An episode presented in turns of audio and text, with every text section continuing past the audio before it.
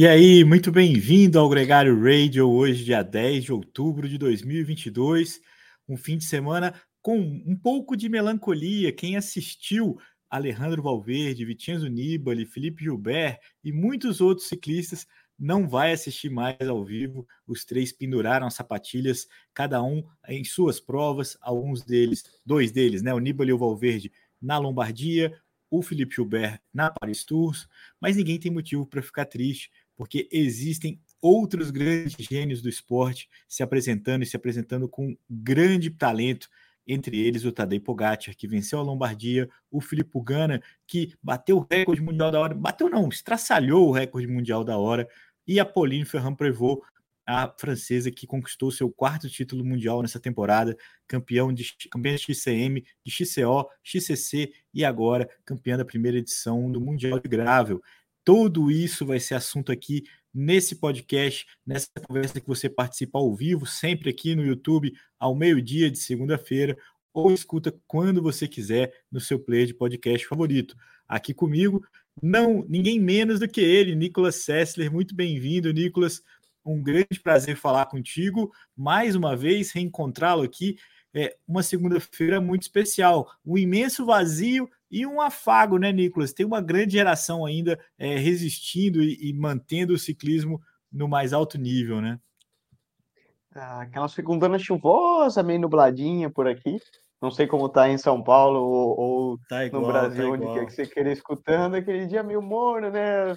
Parece que já tá temporada meio dando uma baixada e, e meio essa sensação de, pô, é, mudança de geração, né? Vamos, vamos dizer assim, troca de uma era, né? Pô, e não, não só Vincenzo Nibali, Gilbert, Valverde, ainda teve, teve muita gente, né? Foi Tom do Molan, Rich também se aposentou, Tom Nick Molan, Rich Port, Alex Townsend, uh, Mikkel Nieve, enfim, teve Dimitri Kleist, enfim, uma, uma geração muito forte de muita gente. Eu vi até um post no Twitter brincando é, acho que era da, da Ana, uma jornalista inglesa, ou alguém que compartilhou, os nomes que estavam se aposentando e fala, cara, se você fiz, pegasse esses nomes e fizesse uma equipe ali entre 2010 até o final de 2018, seria um Dream Team para ganhar qualquer corrida, com certeza. É, mas não... não quer dizer nada, né, cara? Eu acho que é normal, o esporte muda, não... e acho que mais legal não são aposentadorias por motivos de lesões ou por motivos de outras coisas, mais nada, né? Simplesmente que são caras que extraíram tudo e uma carreira muito longeva de muitos anos, conquistaram tudo que poderiam, né? Você falar aí entre todo mundo, diferentes, todas as grandes voltas, Nick Terpstra enfim, é, Felipe Gilbert, todas as clássicas, mundial. É, e simplesmente uma, uma passagem, né? Uma mudança. Conquistaram tudo, viveram tudo que podiam e agora cabe a outros, né? Segue em frente, né, Nicolas? É, essa é uma curiosidade. Boa, boa parte deles correu a Lombardia, correu em ótimo nível, né? O Valverde fez sexto lugar, o Nibali também ficou ali entre os primeiros, ficou em 24, perdeu o corte final ali. O Mikel Neve, infelizmente, caiu, sofreu uma fratura de clavícula. É, foi um final de prova mais triste, carreira um pouco mais triste para ele. A gente acompanhou isso ao vivo no The Sports com o Sidney White, foi bem emocionante a prova. A gente vai falar sobre isso, a gente vai falar do Tadej Pogacar. Eu quero saber de você se o Iguita te falou alguma coisa, porque assistindo a prova ao vivo, eu fiquei extremamente angustiado, porque parecia que o colombiano tinha super pernas para estar tá ali, podia ter conquistado um pódio dessa prova, ficou ali um pouquinho atrás, ficou na quarta colocação, e eu acho que o ataque decisivo ele estava mal posicionado, mas eu vou deixar você falar sobre isso já já. Eu queria começar o programa, Nicolas, falando sobre uma ciclista que também marca a geração, que também é, é uma das melhores, ou talvez, é, talvez não, é, é, a melhor ciclista da atualidade, a Nemik van Vleuten.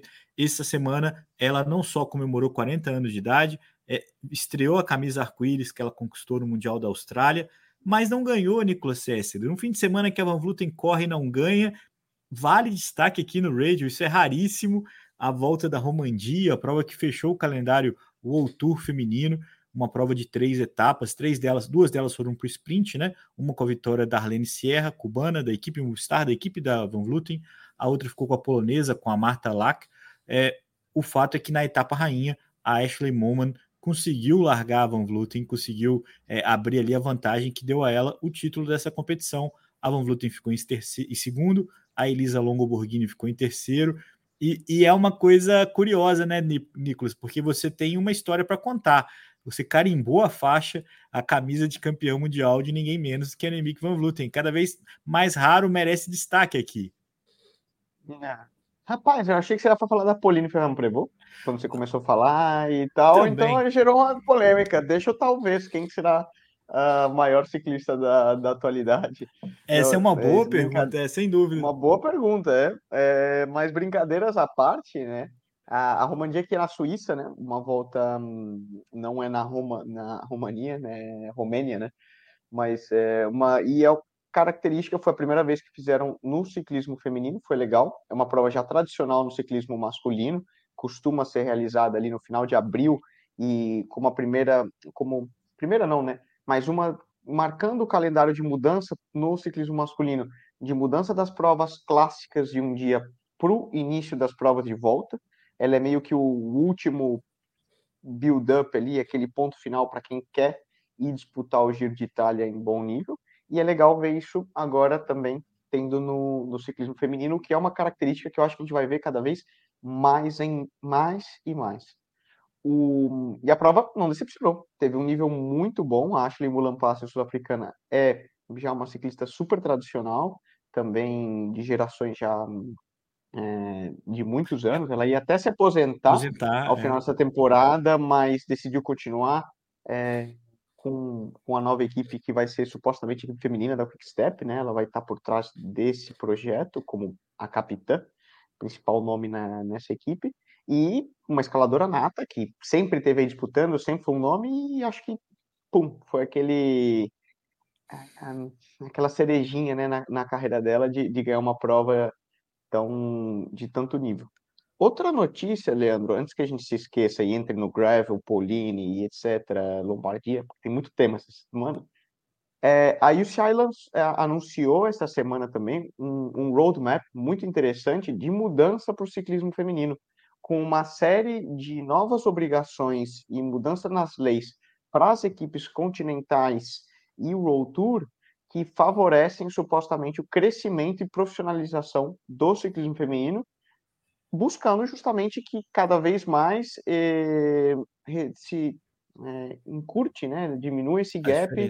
de estrutura entre o masculino e o feminino. Então, mudanças salariais, mudança na estrutura da, da, caravana, podem ir mais carros nas provas World Tour, o que antes não podia.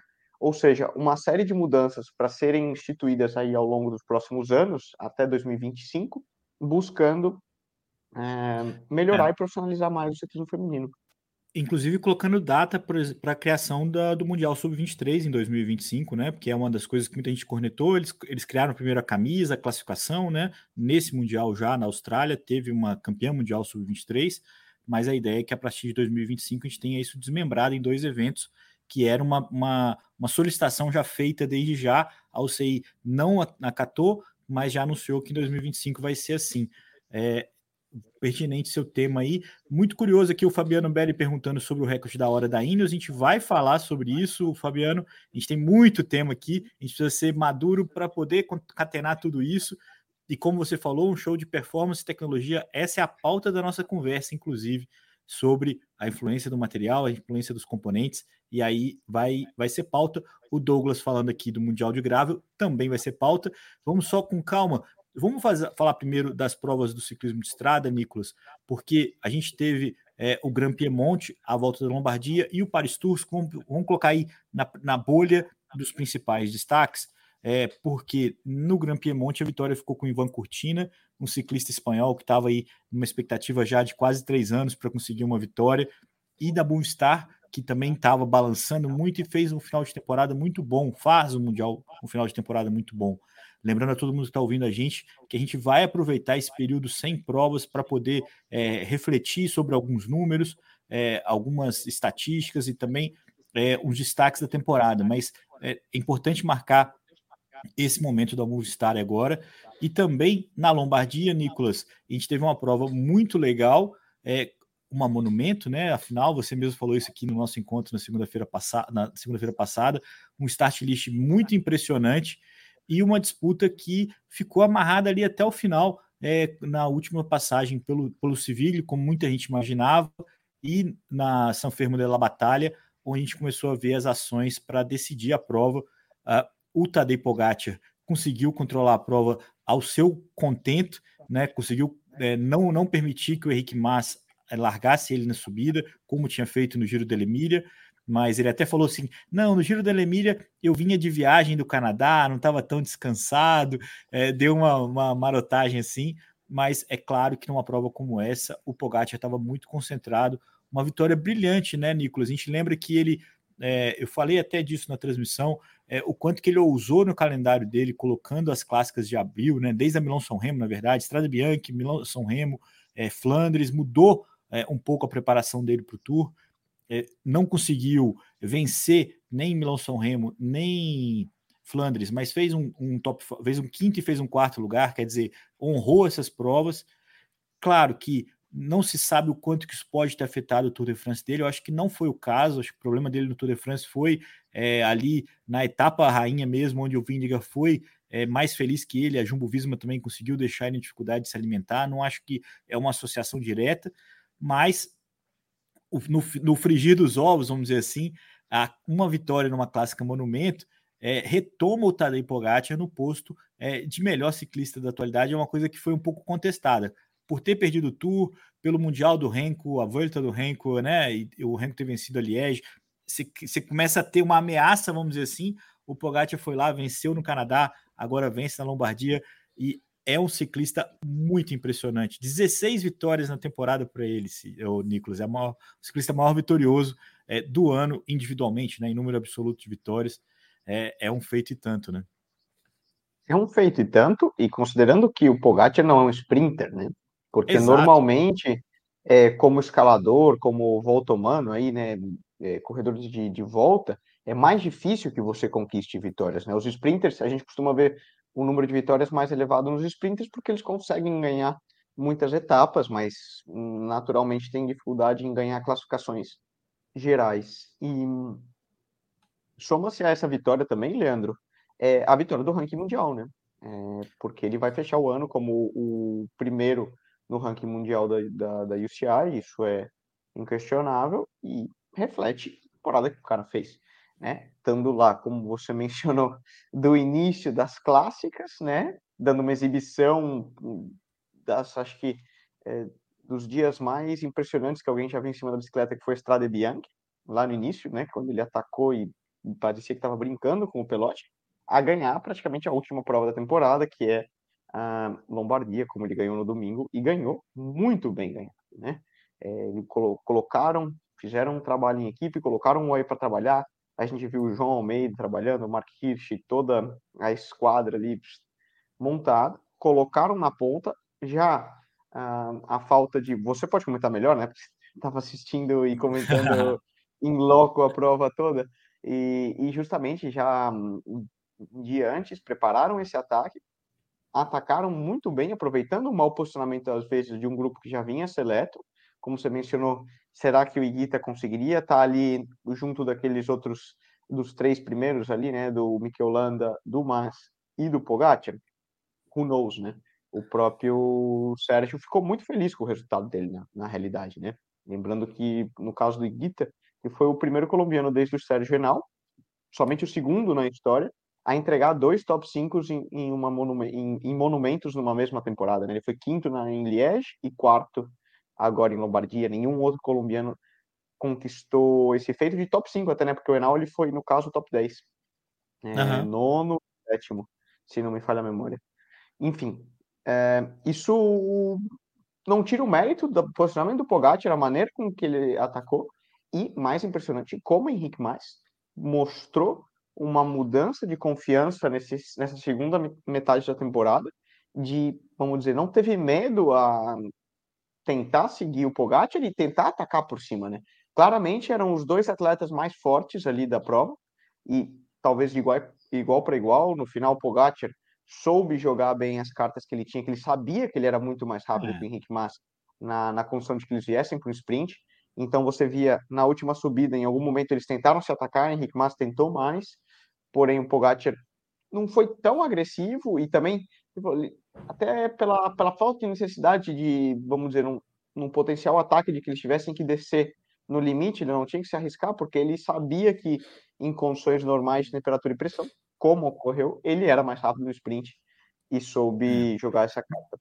E só falar de números, estava olhando também, Leandro, o, os tempos de subida para o é, San. Desculpa agora. Termo de la batalha? Da... A, a última subida? Não, a penúltima. É... A Civírio. Civírio. Civírio. 4K foi... com 10%. Isso, que esse vídeo já foi usado diversas vezes, tanto em Lombardia, uma subida muito tradicional, foi usado no Giro de Itália, muitas vezes. E normalmente o tempo dos ganhadores sempre ficava ali por volta de 13h40, 13h50, era um tempo muito rápido de subida, e era o tempo que atletas que ganharam no passado, aí Vidi Nibali, Valverde, Purito Rodrigues, entre outros, subiram para vencer é, Lombardia, né? E nunca ninguém tinha baixado ali de 13 13,40 na, na prova. Esse ano os caras subiram para 12,55. Henrique Mas e Pogacar. Isso final reflete o quão rápido os caras subiram e o nível que eles estão no final de temporada, como você falou, né? Claro. Você pensa, por exemplo, Mikel Landa, ou mesmo o grupo ali que subiu com Carlos Rodrigues e hum, Valverde e Guita, é, Bardet, que subiram ali naquele segundo grupinho, né, que vieram depois para disputar o top 5, ainda que Rodrigues e Guita tenham, entraram com um certo gap cortados, é um pouco para frente, né? Uh, esses caras em anos uh, anteriores estariam no grupo para disputar a chegada no final. É. É, ou seja, não é que o, os outros seguem no nível altíssimo também, né? Não tirar o mérito. Valverde, fechando a última prova da, da carreira dele, a última vez que ele corre Lombardia e foi a vez que ele subiu mais rápido o Sevilha. Isso reflete o, o nível que a gente está vendo das provas, de novo, de fevereiro até fechar a temporada em outubro. Não tem, não tem holidays, né? Não, não se esqueça que o Tadej Pogacar ganhou a Estrada Bianchi no dia 5 de março. Né? Então, é, é, do, do, mês 3 ao mês 10 ele foi vencendo. É, o Douglas está aqui comentando com a gente que o, o, melhor do mundo é o Van Aert, não é o Pogacar. Essa é uma discussão longa, Douglas. É, respeitamos sua opinião aqui. Sem dúvida, o Van Aert é o ciclista mais impressionante da temporada, mas quando você olha no frigir dos ovos, o segundo lugar dele é, na Paris-Roubaix, o terceiro na Flandres, ele, ele perdeu os grandes momentos é, onde ele poderia ter se reafirmado de forma mais absoluta, eu acho. Essa é, entre os dois, eu ainda acho que o Pogacar tem, tem, tem é mais implacável, de uma forma é, que eu acredito que o Pogacar é, é, é, melhor ainda, o ciclista mais impressionante para mim da atualidade. O, o Van Aert, não, como tema, diz... né? E eu acho é, é não, legal, não, não, não, pensar. Van Aert, Renko, Pogacar, Vingegaard, ou o próprio Vanderpool, que teve uma temporada meio aquém do nível, enfim, mas. Mas ganhou Flandres? A gente tem cinco nomes aí, né?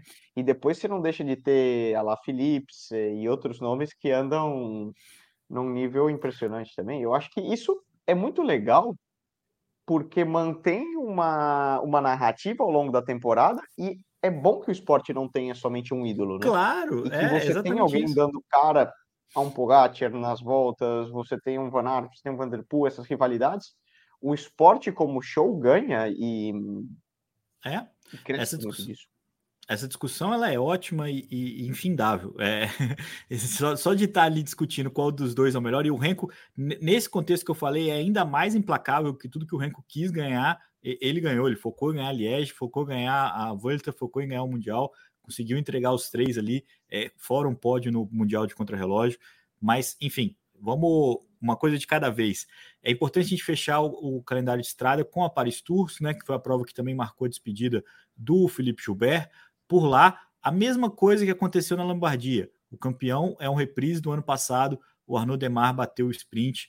Foi também é, bem milimétrico ali, mas ele, a equipe conseguiu controlar uma prova que é, historicamente, né, é, Nicolas, ela ficou conhecida como a, a prova que uma das clássicas que permitem a chance aos velocistas. O Dermar é um desses velocistas, mas que ao longo dos últimos anos se tornou uma prova muito mais dura, com os trechos é, off-road. Esse ano não foi diferente, muita gente cornetou que foi mais duro do que os trechos de gravel do Mundial lá em Vêneto, mas a, a, o fato é que o Demar conseguiu entregar mais uma vitória, vinha de uma sequência de seis segundos lugares em dez provas, o Arnaud Demar, mas nessa hora, na, na hora de entregar uma prova importante né, para a equipe, para ele mesmo, conseguiu ali bater um sprint, bateu é, os queridos Edward Towns e o próprio Sam Bennett, é, o ciclista da Bora Hansgrohe, que conseguiu ali um pódio é, bem interessante para ele, que fez uma temporada muito complicada, né?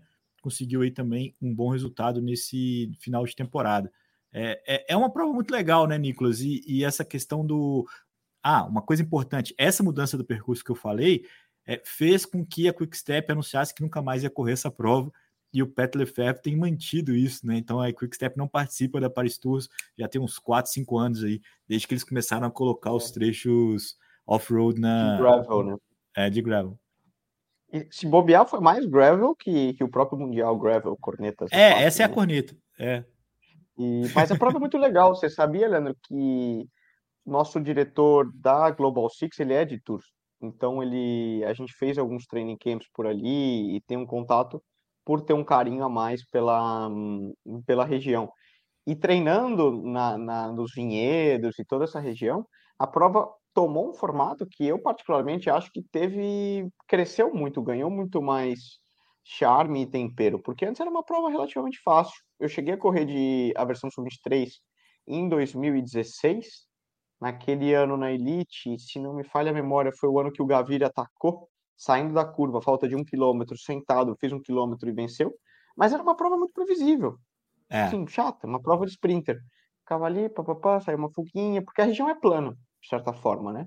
É, não tem muito muito colocar. Você tinha umas, umas subidinhas no final, mas tudo passava muito rápido, num pelotão profissional. Uma subida de 1.700 metros não causa nenhum. A não ser que seja uma subida estreita, que o pelotão sai parado, alguma coisa. Mas você pegar, por exemplo, o típico que a gente pensa, está acostumado no Brasil, né? Você vem numa estrada normal, sobe uma subida lançada assim, 700 metros, isso você não solta nenhum, ninguém no pelotão profissional. Então não, não gera muito tempero.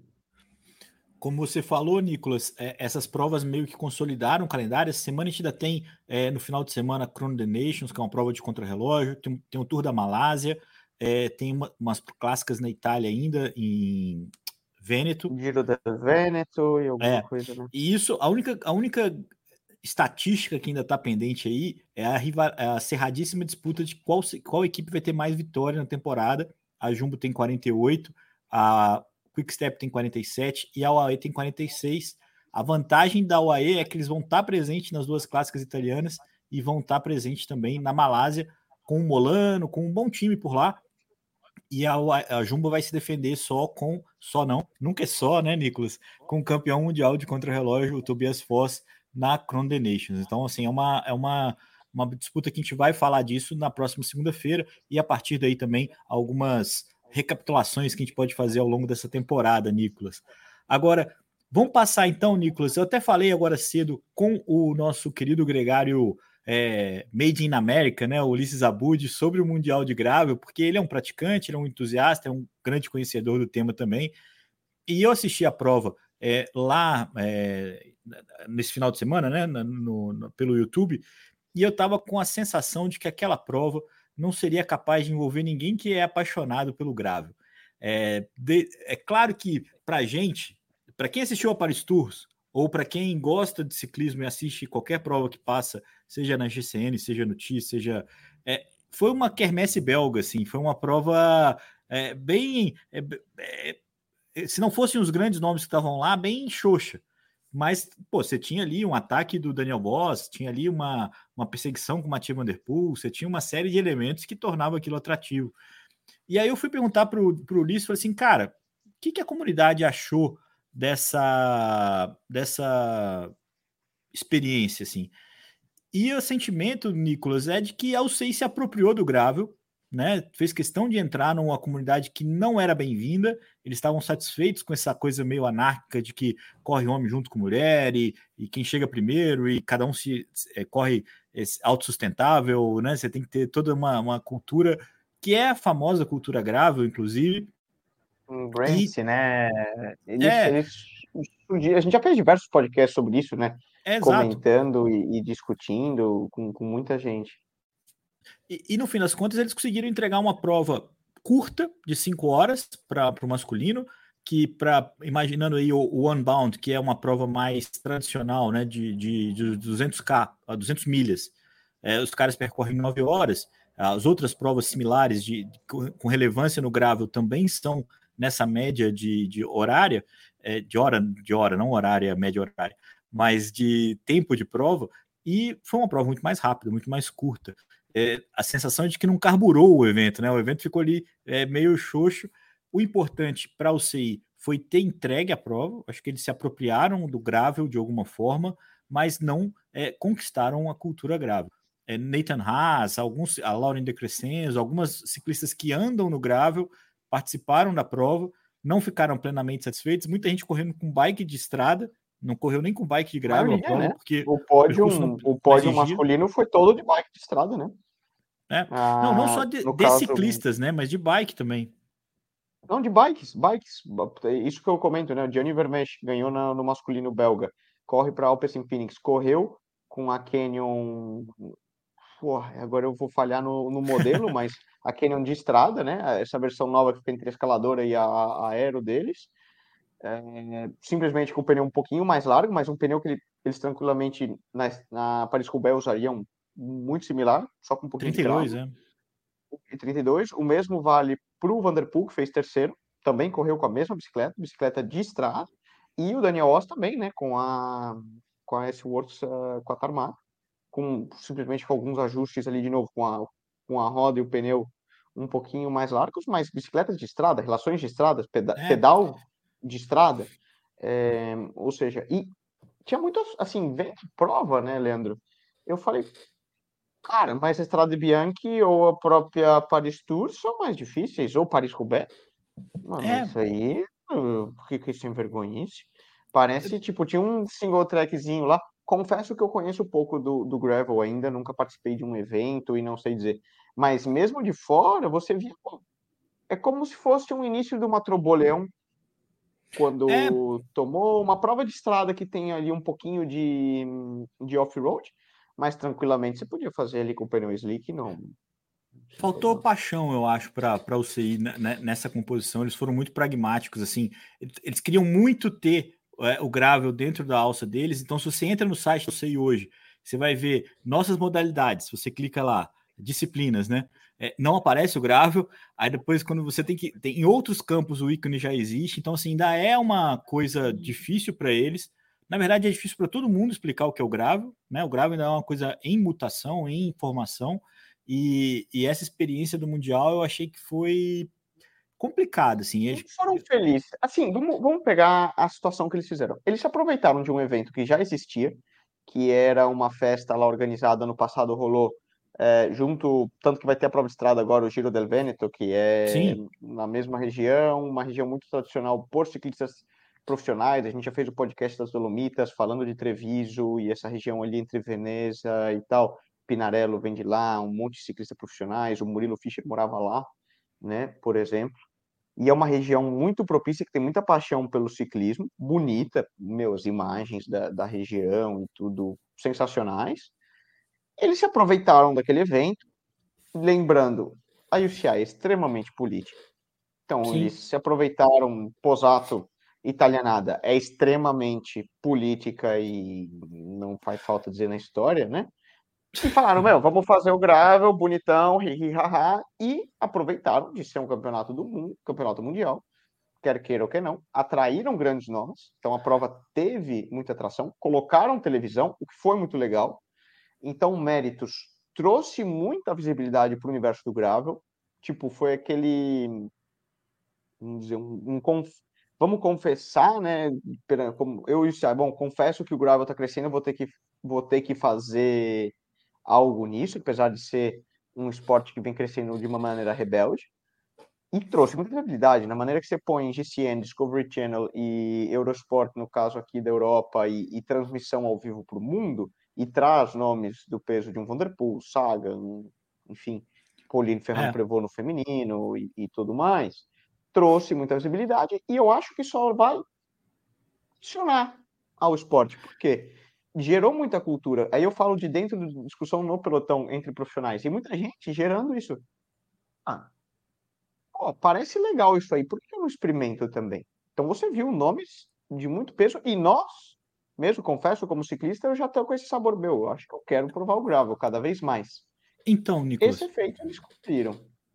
Eu, eu acho que esse é um ponto, sim. E assim, é, conversando com o próprio Ulisses, ele estava explicando o quanto que a UCI trabalhou nessa politicagem para que é, os grandes nomes estivessem presentes. Então, a Total Energies com o Peter Sagan e o Daniel Woss, é, representando também a marca, é, a presença dos ciclistas da Alpecin, uma, uma sequência de outros ciclistas, o Ballerini estava na prova, é, então assim, teve uma, um é, esforço né? político. Muita gente, né? O Magnus Cort Nielsen. Magnus Cort Nielsen. Agora. Cara, tiveram o... nomes de muito peso. E também do mountain bike, né? A gente viu, por exemplo, dos espanhóis, foram o Sérgio Mantecon, é, enfim, diversos então, atletas de peso, né? Esse é o ponto onde as coisas se encaixam, porque é bom para todo mundo. Então, por exemplo, o décimo colocado lá, que foi um, um, um norueguês, é, que eu vou até ter que colar o nome dele aqui, porque eu não vou lembrar de cabeça o nome dele, mas ele era um cara de uma equipe continental, que tinha corrido pela Cubeca, que estava buscando espaço, que, que é, sempre foi muito bom em clássicas, provas de um dia, é, viu uma oportunidade de correr o gravel e, e, estender um pouco a carreira dele, poder ter uma, uma, uma experiência legal, fez décimo no Mundial. A partir de agora, ele é o cara que ficou em décimo lugar no Mundial de Grave. Quando a gente pega a Pauline, Pauline é uma biciclista que não precisa provar nada para ninguém. Semana que passada a gente estava falando do quanto que a Ineos queria montar um projeto de estrada, tendo ela como grande é, bandeira. É, ela ganhou quatro mundiais da temporada: o XCM, o XCO, o XCC e agora o Mundial de Gravel. A médio prazo, esse marketing ele fica, ele impregna né? Ela vai ter aí é, uma camisa de campeão mundial. No dia seguinte, inclusive, ela já foi correr uma outra prova na França, o Rock da Azul. É, Ele ganhou, né? Mas, e ganhou a prova, mas a, o fato é que algumas coisas deram muito certo. E, e essa oportunidade, essa visibilidade é uma dessas coisas. Mas o, o, o que me chamou mais atenção é a cultura do gravel não conseguiu se, se fundir com a UCI. A UCI conseguiu pegar uma marca conseguiu colocar o, o, protocolo dela aí, que inclusive é essa visibilidade toda, a, o engajamento dos profissionais e tudo mais, mas não conseguiu pegar a cultura. Inclusive, uma das coisas que o, que o Ulisses falou que eles ficaram mais chateados foi que a largada foi feita é, não por ordem de chegada no gate ali. Eles colocaram na frente os, os ciclistas melhor pontuados na UCI, mas não pontuados no gravel, pontuados na, na estrada. E aí ficou uma coisa, os caras não estavam, ninguém estava muito confortável com isso. Enfim, o, os, os, feitos estão lá, o Vermeer é o campeão mundial, a Ferran Prevot é a campeã mundial de gravel, esse evento que marcou aí uma, uma transição, quem sabe, enquanto muita gente resiste para que o gravel não seja contaminado pela UCI, principalmente nos Estados Unidos, com as provas mais longas, onde larga todo mundo junto, uma, um outro conceito de evento que, que eles entendem como uma cultura grave maior. É, parte da, da, da explicação do, do Ulisses, eu vou colocar aqui quem está ouvindo esse podcast no, no Spotify ou no Apple Podcast, vai ouvir um pouco do que ele falou, que é pertinente, e ele é, ele é da casa, né, Nicolas? Então ele também pode falar isso mais. Muito, né? Eu diria é. que dos, dos gregários aqui, ele é o que mais entende de gravo, né? É o que mais entende é o que tem gravo, mais inclusive. propriedade para comentar, compete, competiu Dante Kansas, Unbound, é. como falou, as maiores provas do mundo e vem praticando a modalidade há mais tempo, né? É. Lembrando que não teve nenhum brasileiro participando desse campeonato mundial é, e que tinham várias categorias, não era só elite. Falando em brasileiro, Nicolas, duas mensagens que a gente vai passar rápido para depois poder também falar do Pipo Gana. O brasileiro de MTB viu o Avancini renovar os títulos dele, campeão de CXC, XCO, uma molecada muito boa chegando junto, mas o Henrique ainda é, é soberano e, e, botou ordem na casa ali, ganhando os dois títulos. É, a Raíza Golão também ganhou os dois títulos. A gente lembra que ano passado a Karen Olímpio ganhou o XCC e o XCO. Dessa vez foi a vez da Raíza é, retomar esses títulos, voltar a vencer é, também com autoridade. Fica aqui um registro. É, tem muito, muito. Você adora falar disso, né, Nicolas? Porque só tem muitos amigos seus aí. Também teve as provas Master, né? Também teve é, o próprio Hugo Prado Neto, muita gente conhecida que já teve aqui na Gregário é, conseguindo encontrar seus resultados por lá. Mas fica o registro do brasileiro em Conceição do Mato Dentro, né? Com as vitórias do Avancini e da Raíza Golão. É, lembrando que daqui a pouco a gente já começa a ter pensar, pensar em Paris, né, Nicolas? A gente tem que conseguir aí é, buscar essas vagas, não só na estrada, no mountain bike e também na pista. E por isso, um outro registro sobre Brasil, né, sobre seleção brasileira, está é, tá rolando o Sul-Americano em Assunção, é, que é um, um, evento multimodal, não é um sul-americano de ciclismo.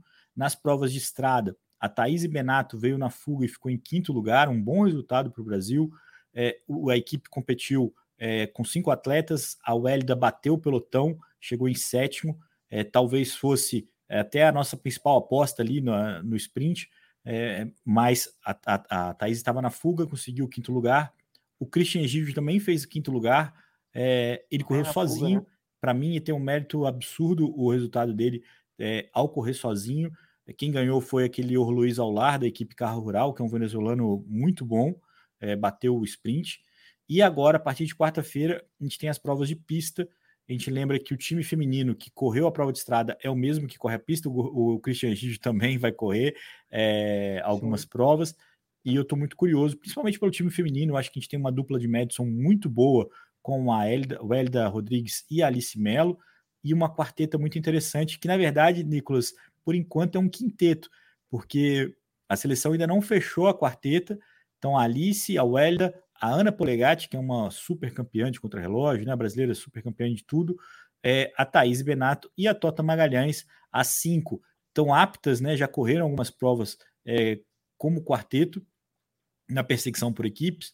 É, é provável até que, a seleção use é, equipes diferentes nas eliminatórias e no, nas finais, é algo que a gente só vê ali, né? em, em grandes seleções, né? Assim, isso é dá um, dá um gostinho especial você ver esse tipo de, de evolução do ciclismo brasileiro. Essas meninas estão treinando há bastante tempo juntas. A Tota chegou depois, né? Participou lá do Mundial, mas elas já estão aí num trabalho que eu estou muito otimista, estou e curioso para ver. As provas começam a partir de quarta-feira, dia 12, é, as provas de pista no, no Sul-Americano. Ah, legal. É, só, só falar também do, do resultado do Gordinho, né? Do Christian Egídio, que foi muito bom. Eu também fiquei, cara, impressionado. E é, um é. cara que sempre, sempre dá esse nível, né? Tem diversas vitórias, tanto quando vai correr no Uruguai e, e muitos resultados. E teve gente de, de muito peso é, participando Sim, ali, né? Era um monstro. Tinha, por exemplo, por, é, Caicedo, né? Que é, tem etapa no giro, ciclista da IF, ou seja, ciclistas tanto de nível Pro Conti como World Tour disputando e ele representou muito bem, correndo sozinho, como você falou, né? Que não é nada, nada fácil. E não é nada fácil. Tá sendo, é, é, transmitido na TV aí no Brasil, Leandro? Não. Ou não, gente... não tem acesso nenhum? Não, não é transmitido. É, a gente tem. É, eles têm. Uma modalidade, é, tem... São oito câmeras. Não, tá passando. Se você entrar agora, tá passando alguma coisa lá. As provas de ciclismo não passaram. Talvez a, a, pista passe porque no velódromo é mais fácil, né? Porque tem sempre uma relação de custo, né? E, e acaba pesando um pouco isso. É, a gente não conseguiu acompanhar, não passou. Pelo menos a, a, prova feminina com certeza não passou. A prova masculina, eu confesso para você que eu não tentei é, acompanhar ao vivo enquanto rolava a prova. Mas é talvez a pista é muito mais provável que passe.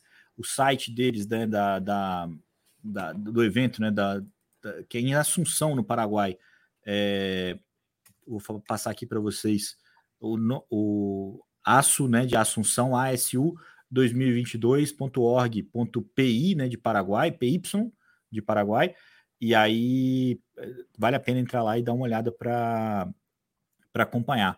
Eu, eu, não consigo chamar o Christian Rodrigo, o Christian Egídio de gordinho, Nicolas, eu tenho vergonha, cara. Mas já chamei, já chamei, já chamei. Ele que corre na equipe Swift também tem é, é, bons resultados com a equipe. É um cara que tem, tem, tem, tem um grande histórico, né? Tem um grande valor no ciclismo aí, como você falou.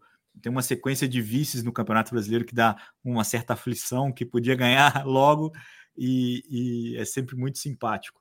Nicolas, nosso último tema aqui, já vão 40 minutos de podcast, é o recorde do Filipe Gana, é o recorde da hora, estraçalhou o recorde, né? Ele bateu lá no velódromo de Granting, na, na, na Suíça, 56,792. Quem tinha batido o recorde mundial foi lá em agosto, né? Agora em agosto, o Dan Bigham, que é um cara do staff da equipe Ineos, né, Fabiano? Não posso falar Ineos, tá me corrigindo aqui a pronúncia. Eu ainda vou falar Ineos várias vezes, porque é mania, não é nem razão.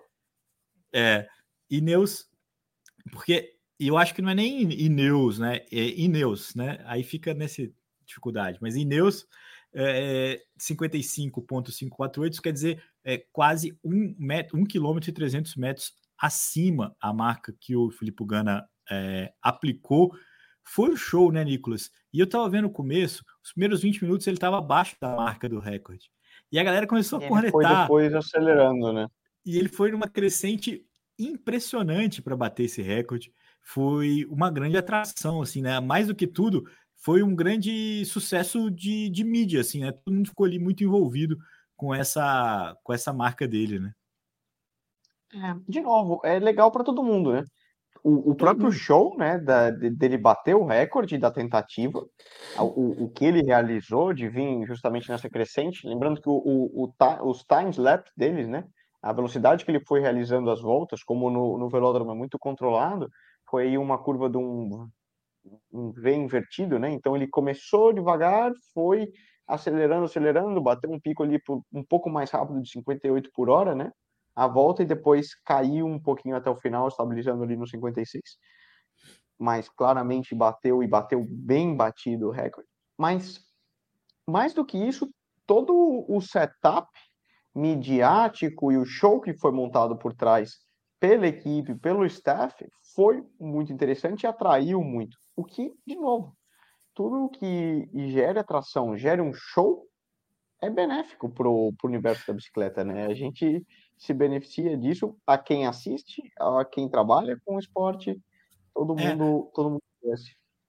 Essa é uma questão que eu queria te colocar, porque é benéfico, é legal, mas a gente lembra que a UCI deu um stop nessa história quando lá atrás é, o Chris Boardman, o Graham O'Brien, é, o próprio Moser, os ciclistas ali é, faziam de tudo para buscar esse recorde, tanto que foi separado, né, o recorde de performance humana, o, o, que ele também bateu, né, que é a marca do Chris Boardman, que era usando a posição do Superman na bicicleta, era 56,375, então ele bateu e bateu quase com 400 metros de diferença, e o projeto envolvido para esse sucesso é, proporcionou é, um capacete super moderno, uma roupa muito moderna e uma bicicleta que estima-se tenha custado um pouco mais que 75 mil euros. É, um quadro feito em 3D, com, uma, com várias ligas metálicas, não foi um quadro de carbono. É, se assemelha com a Bolide, mas não era a Bolide que ele usa na, na estrada. O próprio cockpit dele ali do clipe também era feito sob medida para ele, tudo muito é, bem milimetricamente desenvolvido, né, é, Nicolas, para que ele pudesse. feito à mão ali, né? Vestido a é. alfaiate, Pô, a bicicleta.